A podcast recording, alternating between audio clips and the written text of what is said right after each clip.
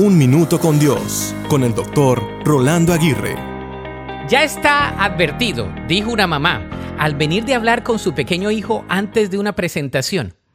Le advertí que no hablara, porque le fascina hacerlo. Después de unos pocos minutos, el pequeño niño se le olvidó la advertencia de su mamá.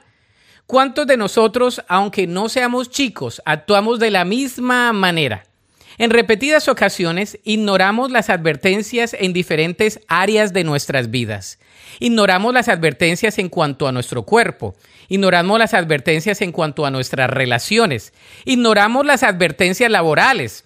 Ignoramos las advertencias del tiempo. En fin, somos expertos en ignorar o en obviar advertencias.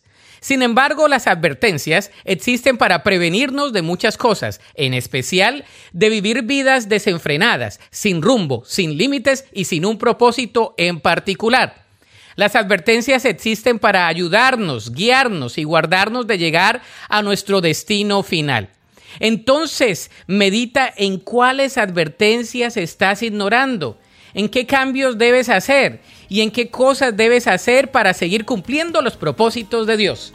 La Biblia dice en Proverbios 12.1, para aprender hay que amar la disciplina. Es tonto despreciar la corrección. Para escuchar episodios anteriores, visita unminutocondios.org.